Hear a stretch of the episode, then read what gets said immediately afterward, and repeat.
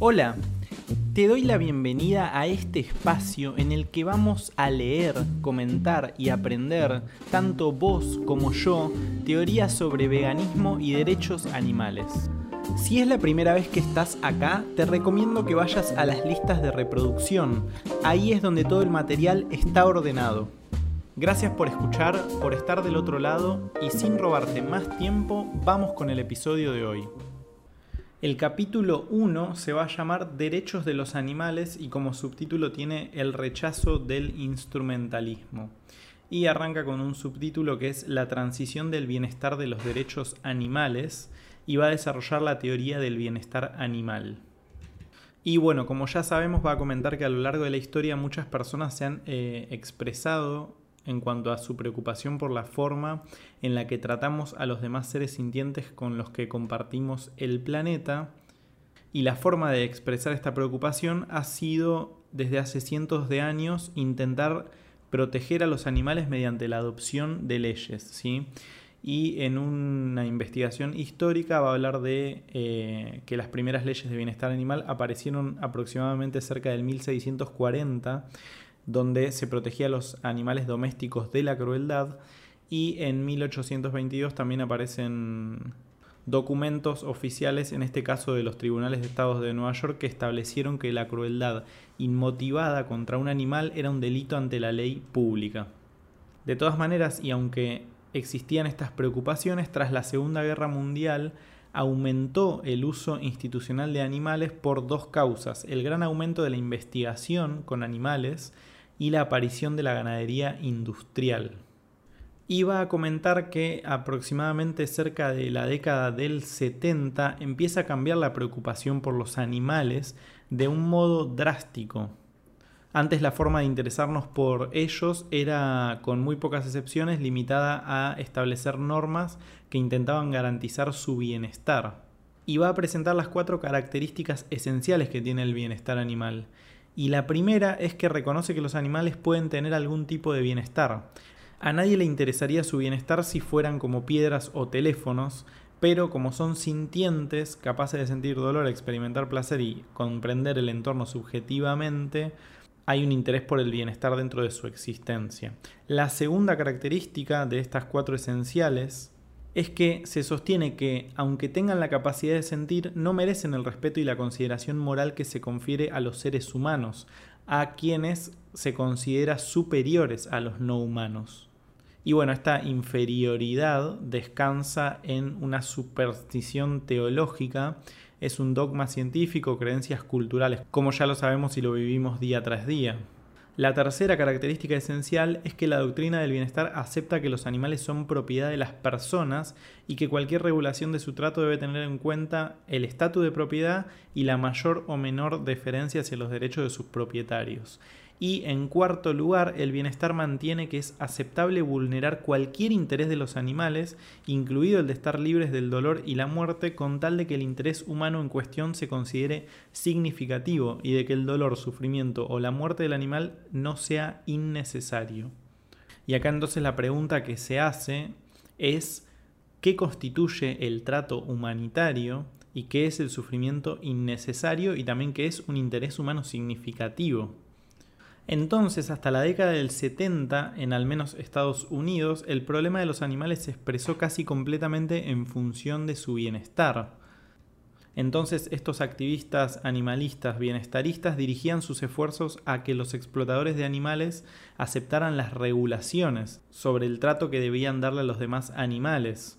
Y naturalmente entonces había también algunas excepciones a esta regla y algunos defensores de los animales pronto comprendieron la diferencia entre bienestar y derecho. Entonces Francione cita, por ejemplo, el caso de Helen Jones de la International Society for Animal Rights y Alice Harrington de Friends of Animals explicaban en ese momento que ciertas prácticas, sobre todo el uso de animales en experimentos, se deberían abolir y no meramente regular.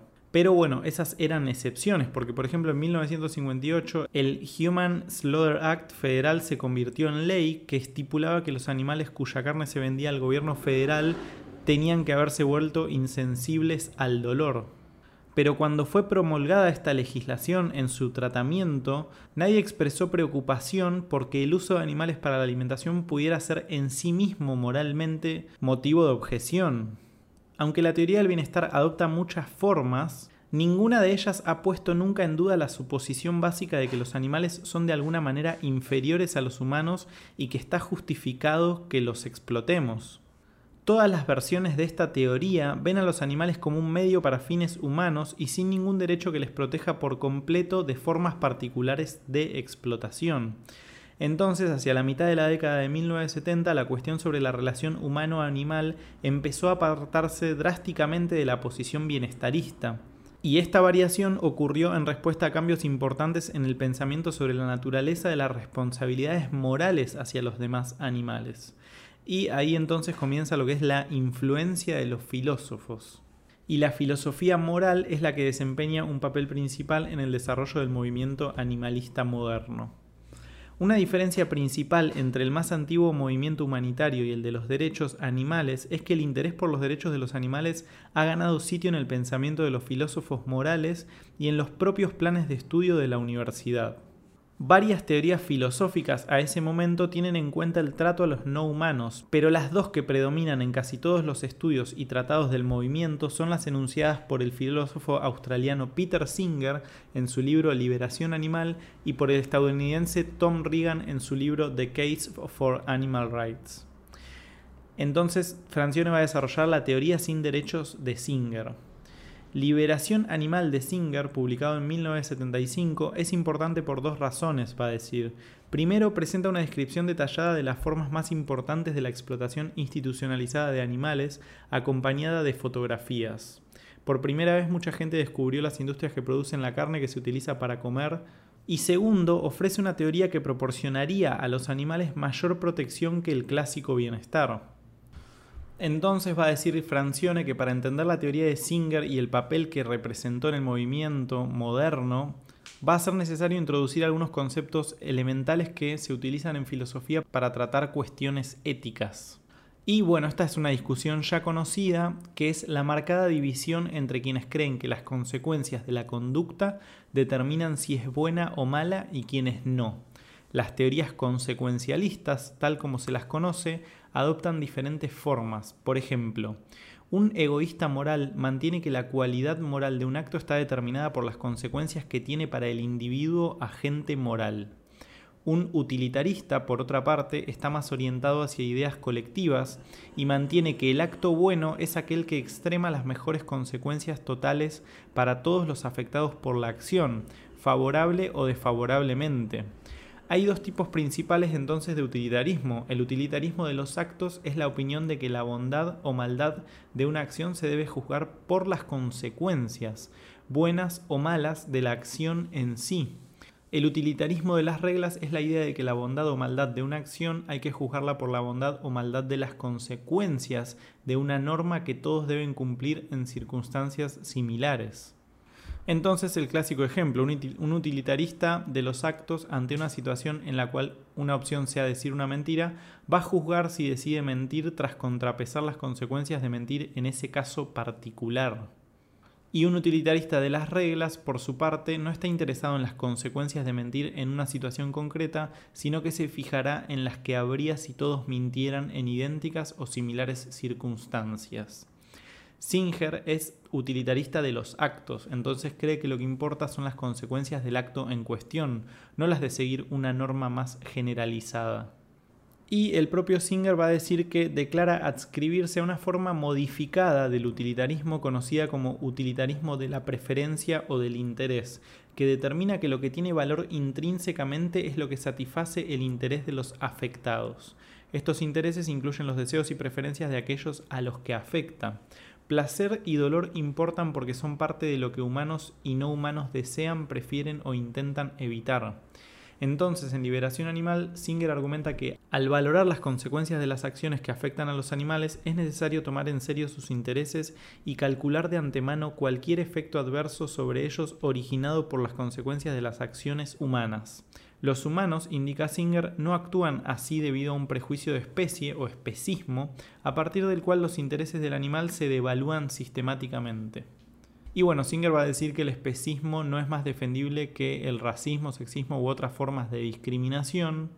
Y va a decir que la única manera de justificar el grado al que ha llegado la explotación de animales es mantener que las diferencias de especie por sí solas la justifican y explica que eso no es diferente a decir que las diferencias de raza o de sexo por sí solas justifican un trato discriminatorio. Entonces la perspectiva de Singer es claramente más favorable para los animales que el clásico bienestar que casi no concedía importancia a los intereses de los demás animales. Pero su teoría, sin embargo, no tiene que ver con los derechos animales. Para él la bondad o maldad de una conducta se determina por las consecuencias, no por la apelación a un derecho. Entonces, el típico caso de siempre, si transgredir un derecho de alguien en un caso concreto va a producir más consecuencias deseables que el respetarlo, Singer y los que adhieren su teoría se declaran a favor de transgredirlo. Entonces, si un uso de ellos en particular condujera realmente de forma directa a una cura para una enfermedad, por ejemplo, que afectase a muchos humanos, este va a ser aprobado. Entonces aparece la teoría de los derechos de Reagan. Y aunque Liberación Animal de Peter Singer tuvo un impacto incuestionable en los bienestaristas tradicionales, el filósofo Tom Reagan, el que en su libro The Case for Animal Rights ha ofrecido un razonamiento a favor de los derechos de los animales.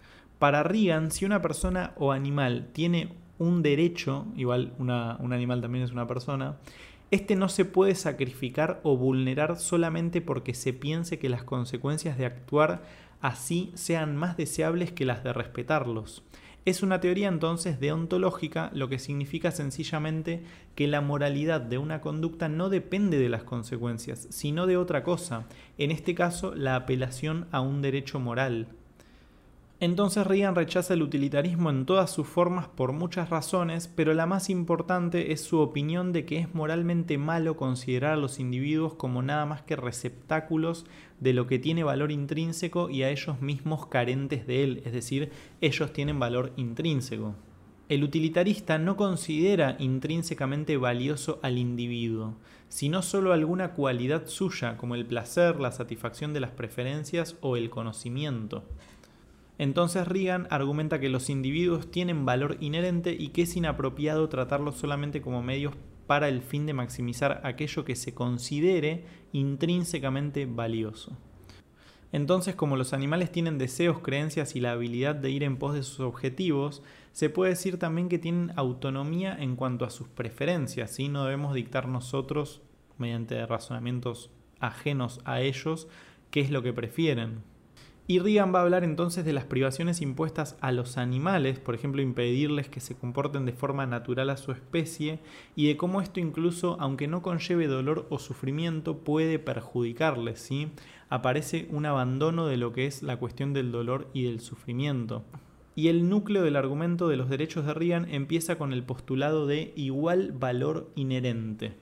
La teoría del valor inherente sostiene que el individuo tiene un valor moral indiscutible al margen de cualesquiera valores intrínsecos y que el valor inherente de todos es igual, en parte por la dificultad de formular criterios para diferenciar cantidades de valor.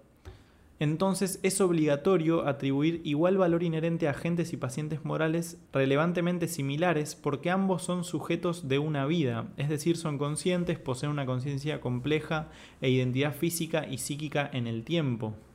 Y también va a postular que no hay que hacer separaciones entre agentes y pacientes morales, que éstas serían arbitrarias y que cualquier diferenciación entre estos y al mismo tiempo entre humanos y no humanos estriba en alguna forma de prejuicio por motivo de la especie o especismo. Entonces sencillamente se plantea que no se puede tratar a ningún individuo con valor inherente únicamente como medio para un fin con el propósito de maximizar la agregación de consecuencias deseables. Este principio de respeto de Reagan es en parte similar y en parte diferente a la idea de Kant de tratar a otras personas como fines en sí mismas y nunca meramente como medios. Kant argumentaba que las personas tenían valor en sí mismas independientemente de su valor para otro, pero hablaba de agentes racionales, ¿sí? Ahora el concepto de sintiencia es mucho más abarcativo y menos discriminativo. Entonces esto crea un deber directo de los agentes morales para con los pacientes morales, sean estos humanos o no. Y entonces Reagan distingue entre derechos morales básicos y adquiridos y entre estos y los derechos por ley. Y esto es fundamental, ¿sí? La existencia de derechos morales básicos no depende de actos voluntarios o instituciones sociales, como es el caso, por ejemplo, de los derechos creados por contrato. Además, estos derechos básicos son universales. Si un individuo A tiene tal derecho, entonces cualquier otro que sea como A en los aspectos relevantes también lo tiene. Entonces, agentes y pacientes morales poseen igual valor inherente y esta circunstancia les da derecho a que se les trate con respeto. Tienen el derecho de recibir un trato respetuoso porque sus expectativas de justicia son válidas según el principio de respeto. Este derecho moral básico de ser tratado con respeto es al mismo tiempo universal. Todos los individuos similares en lo relevante lo tienen y lo tienen por igual. Además, no es mayor en el caso de los agentes morales que en el de los pacientes morales. Ambos tienen valor inherente basado en el criterio de ser sujetos de una vida, que luego esto va a ser reemplazado por la sintiencia, y lo poseen por igual. Este derecho prohíbe tratar a sujetos de una vida como meros receptáculos de valores intrínsecos, tal como defienden los utilitaristas. Entonces, esta posición que adopta Reagan es intransigente, condena sin ambigüedades la utilización de animales tanto para alimentación, caza, captura con trampas, educación, evaluaciones de la seguridad e investigación. Según él, la teoría de los derechos exige la abolición de todas esas actividades, puesto que humanos y no humanos son sujetos de una vida que tienen igual valor inherente, el principio de respeto requiere que no se les perjudique, a no ser que se pueda justificar el daño sin presuponer que los intereses fundamentales de los titulares de derechos humanos y no humanos se puedan tratar instrumentalmente. Entonces, si hay alguna intuición o un juicio moral razonado que todos compartamos, es que cada uno tiene una vida que nos importa, por muy desgraciada que sea, y aunque nadie más le dé valor o nos dé valor a nosotros. Los que no estén de acuerdo se habrán suicidado y de ninguna manera van a leer esto, dice Francia. De hecho, la mayoría no seríamos voluntarios para experimentos médicos dolorosos, especialmente para aquellos que tendrían como resultado la muerte, con independencia del beneficio que podríamos ofrecer a otros. Este sentimiento no nos hace egoístas, la base de la intuición moral es sencillamente que tenemos valor como seres y que éste no se puede medir por cuánta felicidad general produciría que nos sacrificáramos. Si cada interés se tratase instrumentalmente y se sacrificara cuando uno o unos cuantos decidieran que de ello se iba a producir un beneficio para alguna otra persona o grupo, entonces más nos valdría tener una gran confianza en quien quiera que fuese el encargado de decidir qué nivel de beneficio sería suficiente. Aunque podríamos estar dispuestos a hacer sacrificios personales en interés del bien común, sencillamente va contra la intuición el considerar que se puede negociar con nuestra vida o nuestra libertad solo por razón de las consecuencias. Y con esto vimos la teoría de los derechos de Reagan y vamos ahora entonces con el papel de los defensores de los animales. Hasta la aparición del movimiento pro derechos animales al final de la década de 1970, quienes defendían el bienestar animal eran sobre todo organizaciones benéficas como American Human Association, Human Society of the United States y Animal Welfare Institute, eh, bien provistas de fondos pero altamente conservadoras.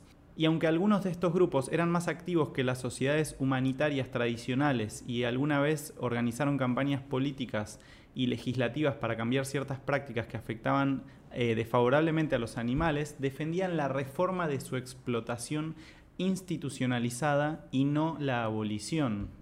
A finales de los años 70 surgió un nuevo grupo de defensores de los animales y el carácter de las campañas políticas y legislativas cambió manifiestamente.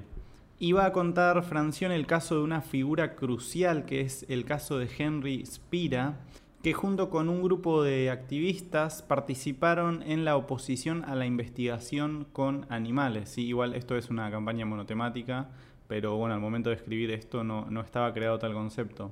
Y Francione va a decir que no hay duda de que las primeras eh, campañas radicalmente abolicionistas de Spira sirvieron para impulsar una actitud hacia la explotación de los no humanos por los humanos decididamente más radical, es decir, se buscaba la abolición de la práctica y no la regulación, ¿sí? aunque de todas maneras esto, como bien dije antes, no es algo abolicionista porque solamente ataca uno de los usos que hacemos los humanos de los demás animales, ¿sí? pero sí buscaba la abolición de esta práctica y no la regulación ¿sí? de la experimentación. Y la campaña, en este caso contra el museo, no tenía por objeto reformar, como acabo de comentar, la manera en la que se hacían unos experimentos concretos, sino terminar del todo con ellos. La objeción de Spira se dirigió a la razón de ser de los experimentos, o sea, de, de, explotar animales para experimentación en sí mismos. Y el ataque no se puede subestimar, pues se opuso al fundamento de la experimentación descontrolada y se impuso su parecer en aquel momento. ¿sí? Lástima que sobre un uso particular. Abandonamos ahora entonces los 70 y a principios de la década del 80 Alex Pacheco e Ingrid Newkirk fundaron People of the Ethical Treatment of Animals, y más o sea, PETA, más conocido como PETA, y más tarde llegaron a ser notorios líderes del nuevo movimiento. El caso que convirtió a PETA en objeto de interés nacional fue el de los monos de Silver Spring, quizás los animales de experimentación más famosos de la historia de la ciencia. En efecto, lo que ocurrió en Silver Spring se considera la piedra angular del movimiento emergente por los derechos de los animales, y muchos creen que el caso de los monos marcó el principio del actual y combativo movimiento por los derechos animales. En el libro se relatan estos hechos y lo sucedido, y en el Washington Post se colocó la historia en primera página y el Congreso respondió rápidamente reuniéndose para ocuparse del asunto como parte de una investigación general sobre el uso de animales en experimentos. Además de las perspectivas más polemistas de gente como Spira y grupos como PITA, otros cambios que se producían al mismo tiempo indicaban que la preocupación de los humanos por los animales estaba adquiriendo un cariz muy diferente del que habían tenido hasta entonces. Por ejemplo, el clandestino Animal Liberation Front, el ALF, y otros grupos por el estilo se dedicaban a actividades fuera de la ley en favor de los animales. En la mayoría de los casos sus acciones consistían en sacar animales o información de los laboratorios, al hablar de las correrías del ALF, la escritora científica Deborah Bloom afirma que hubo veces en las que esas incursiones cambiaron la forma de hacer ciencia. El caso más convincente y sin duda el más influyente fue la irrupción en el laboratorio de Thomas Generali en la Universidad de Pensilvania en 1984. Importante esto, ¿no? Que dice, hubo veces en las que esas incursiones cambiaron la forma de hacer ciencia. Está bien, perfecto, pero esto es eh, una victoria para los demás animales, es decir, un ratón que está siendo usado para, para experimentos, un perro o un gato, ¿es reconocido como persona y respetado o uno puede luego utilizarlo para otros fines humanos? ¿no? Eh, y acá vemos como siempre que eh, el punto de la victoria para los demás animales no es su no uso en una explotación o, o una prohibición, sino que las personas se hagan veganas y rechacen toda utilización de animales para cualquier fin, ¿sí? Porque si no, el animal, el animal eh, digamos, beneficiado por esta reforma luego va a ser utilizado de otra manera por, por algún humano si este no es vegano. Y bueno, el caso de la Universidad de Pensilvania terminó con el cierre de un laboratorio que luego en 1993 volvió a abrir. O sea, acá volvemos a ver eh, los problemas. Aunque ahora se usaban cerdos en lugar de monos. No obstante, el caso del Laboratorio de Pensilvania y otras actividades del ALF sirvieron para distinguir el movimiento emergente por los derechos animales de su predecesor bienestarista. ¿sí? O sea, esto es lo que hay que destacar. ¿O no? Por último, el movimiento animalista moderno, al menos en sus fases iniciales, rechazó la estructura formal de arriba hacia abajo con un control centralizado que caracterizaba a las asociaciones benéficas bienestaristas como Human Society of the United States, que normalmente eran grandes y siempre conservadoras. En muchos aspectos, el radicalismo del movimiento animalista moderno se asocia a su orientación popular, y quienes lo han estudiado lo distinguen de, su antecesor bienestarista basándose en esa orientación popular del primero. Es decir, que una de las razones clave para que la tarea de conseguir derechos para los animales sea sostenible es que se eche raíces a nivel local. Y entonces la diferencia entre los grupos dedicados al bienestar es que tienden a ser más elitistas y cautelosos y se confía en la opinión de los expertos y se prefiere dejar las campañas a los propios empleados de las organizaciones. Y estas otras organizaciones con orientación más popular dejan estas responsabilidades en manos de los activistas de cada grupo local. Vamos ahora con derechos y bienestar, la opinión de los pensadores. En los últimos años, intelectuales de diferentes disciplinas se han propuesto describir esta transformación de los intereses bienestaristas tradicionales en la posición de los derechos animales. Aunque hay variaciones entre estas descripciones académicas, todas están de acuerdo en que el movimiento de los derechos animales se opone a lo que el teórico político Robert Garner llama la ortodoxia moral del bienestar animal, que cualquier interés humano significativo tiene mayor peso que cualquier interés o suma de intereses significativos no humanos. Y bueno, este es un problema con el que lidiamos hoy todavía, ¿no? cuando hablamos de carne in vitro y un montón de otras cuestiones que son explotación y bueno, eh, por parte de algunos activistas no se lo ve de tal manera o se piensa que ese sería un avance. Francione va a decir que su posición también defiende que la ley representa el punto de vista instrumentalista en cuanto a que los animales se consideran propiedad de las personas. Según el filósofo Jeremy Waldron, la propiedad no puede tener derechos ni deberes, ni estar sometida a normas, ni reconocerlas. El hecho de que los animales sean propiedad significa que se les ve meramente como medios para un fin, es decir, que la ley reproduce la idea instrumentalista que se tiene de los animales. Por eso no es importante buscar leyes, sino educación. Luego con la educación las leyes vienen solas y, bueno, creo que igualmente ni siquiera sirven porque cualquiera puede explotar animales eh, en su hogar o a la vuelta de la esquina, ¿no? Todos los críticos consideran la teoría de Reagan como un rechazo del instrumentalismo, lo cual se supone que caracteriza el movimiento de los derechos animales moderno y lo separa histórica y conceptualmente de lo que había antes, el movimiento pro bienestar animal. Y según teóricos eh, como Jasper y Nelkin, se ha extraído en parte del feminismo y de la ecología el rechazo al instrumentalismo o a la confusión entre fines y medios, ¿sí? es decir, eh, los individuos somos fines en sí mismos. Y como tal poseemos valor inherente, ¿sí? como fines en sí mismos que somos, tanto los humanos como los no humanos. Por lo tanto es injusta una condición de cosas o herramientas para cualquier individuo y los partidarios de los derechos animales piden la abolición de toda la explotación de animales basándose en que tienen derechos inherentes e inalienables. Los derechos se aceptan como un hecho moral que no se puede discutir. Justificados por la tradición, la naturaleza o principios morales fundamentales, se considera que los derechos no son negociables. El movimiento por los derechos animales moderno no intenta reformas humanitarias, sino que pone en cuestión la hipótesis de la superioridad humana y pide la abolición de instituciones que considera explotadoras. Más que pedir más obras benéficas y opcionales para los animales, exige justicia, igualdad, imparcialidad y derechos. La idea de que los derechos animales significan, al menos en parte, el rechazo explícito del bienestar animal, ha encontrado también como vías de expresión desde trabajos académicos hasta los medios de comunicación. Al discutir los orígenes del movimiento pro derechos animales en Gran Bretaña y Estados Unidos, un artículo del Economist de 1995 señala que el movimiento de los derechos surgió en la década de 1970 y hablaba de opresión y liberación de los animales, atacando con desprecio la perspectiva bienestarista por favorecer cadenas más largas para los esclavos.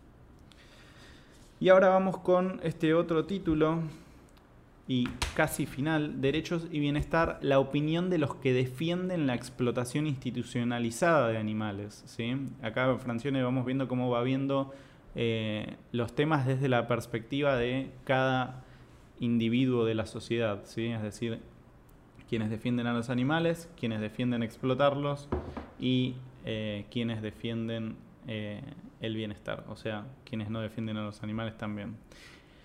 Entonces, ¿qué dicen los que defienden la explotación institucionalizada de animales? Bueno, rechazan el concepto de derechos animales, argumentando que está relacionado con actividades fuera de la ley y que ignora el bienestar de los humanos y su superioridad sobre los no humanos. ¿sí? Esto hay que, tenerlo presente. Todo el tiempo quizás eh, la sociedad consigue bienestar en base a explotar a los demás animales. Y bueno, no por eso esto es justo. Los derechos animales, por otra parte, reflejan una visión radical, militante, terrorista y contraria al bienestar humano, dicen quienes defienden la explotación institucionalizada. También hablan de que es una filosofía peligrosa, ¿no? O una filosofía equivocada que reconoce que los animales como los humanos pueden ser poseedores de derechos y la adoptan solo una pequeña minoría en este país. Y bueno, seguimos eh, igual, tanto creo que allá como acá. Eh, la protección del bienestar de los animales es un imperativo moral, van a decir ellos, o sea, esto aunque suene gracioso, y la promoción del extremismo de los derechos animales es una cuestión completamente diferente, ¿sí? Eh, bueno, nada más alejado de la realidad, lo que es un imperativo moral es respetar a todos los individuos por igual, ¿sí? Otras personas luego, también defendiendo la posición de los explotadores, distinguen entre los bienestaristas que dicen que son individuos razonables, que creen que tenemos la obligación moral de tratar humanitariamente a los animales a nuestro cargo, y diferencian a los partidarios del movimiento por los derechos animales, quien creen algo completamente diferente, sí, por suerte. Y esta creencia completamente diferente no es ni más ni menos que argumentar que los animales son moralmente equivalentes a los humanos y que no tenemos derechos a explotarlos para ningún propósito, ni siquiera para aliviar el sufrimiento humano. ¿sí? ¿Por qué? Por el principio de igualdad, ya lo hemos trabajado en los primeros episodios de la lista de personas no veganas. También critican al movimiento de los derechos animales, los explotadores, afirmando que según la filosofía del movimiento de los derechos animales, la humanidad no tiene derecho a utilizar ningún animal para ningún fin, y que la filosofía del bienestar animal, por otro lado, está interesada en preservar el control de las personas sobre los animales. Y no teniendo casi ningún sentido seguir abarcando las diferentes opiniones de los explotadores de animales, que son todas muy en la misma línea, vamos a ir a la conclusión de este capítulo 1 en la que Francione va a comentar lo siguiente. En este capítulo he argumentado que lo que diferencia al movimiento moderno de protección de los animales de sus predecesores es que el primero acepta el concepto de derechos animales. La teoría de los derechos animales es distinta de la del bienestar, que aunque aparezca con muchas formas y grados, siempre acepta alguna versión del instrumentalismo o trato a los no humanos exclusivamente como medios para fines humanos. Los intelectuales que han estudiado el movimiento alegan que la presencia de la teoría de los derechos distingue al movimiento moderno del anterior bienestarista, y los que se oponen a la protección de los animales alegan que la defensa del bienestar animal es legítima, mientras que la de los derechos no lo es. Y con esto concluimos el análisis, resumen del capítulo 1 y nos vemos en muy poquito tiempo con el capítulo número 2.